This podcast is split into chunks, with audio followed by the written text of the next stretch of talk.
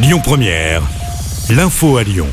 Bonsoir à tous. La prudence et la patience de mise sur les routes pour cette fin de journée. Début des vacances scolaires euh, dans le Rhône et week-end prolongé pour toute la France avec le lundi de Pâques.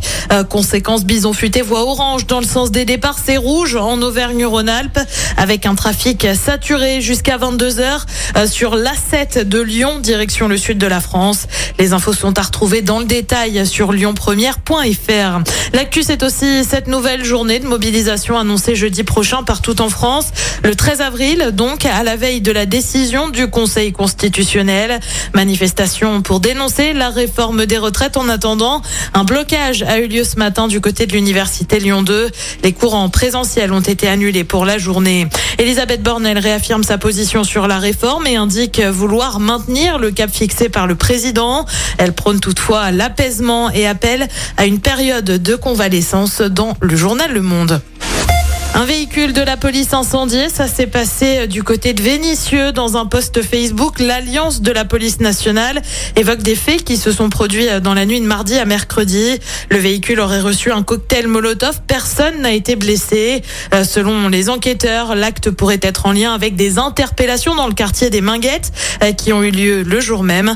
Un lien qui n'est pas encore formellement établi. Un grave accident hier soir du côté de Valdouin. Une voiture a fait une sortie de route vers 21h30. Le véhicule a ensuite fait plusieurs tonneaux. Selon le progrès, le conducteur était inconscient au moment de l'arrivée des secours. Il a été transporté vers l'hôpital Édouard Herriot en urgence absolue.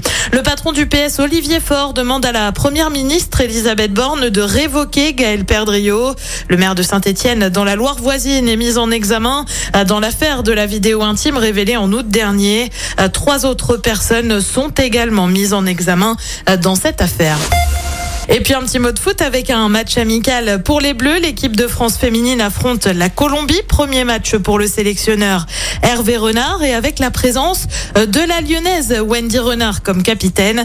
C'est à partir de 21h10 un match qui se joue à Clermont-Ferrand pour la Ligue 1. Et eh ben il faut attendre dimanche hein, pour l'OL. Les Lyonnais accueillent Rennes à 13h, 30e journée du championnat. Ce matin, les Bad Guns, principal groupe de supporters, ont annoncé euh, qu'ils allaient boycotter la rencontre. Cela fait notamment suite à l'élimination de Lyon en demi-finale de Coupe de France et aux mauvais résultats en championnat. Et puis autre match à suivre ce week-end en basket cette fois. L'Asvel affronte Gravelines Dunkerque euh, pour la 28e journée de Betclic Elite.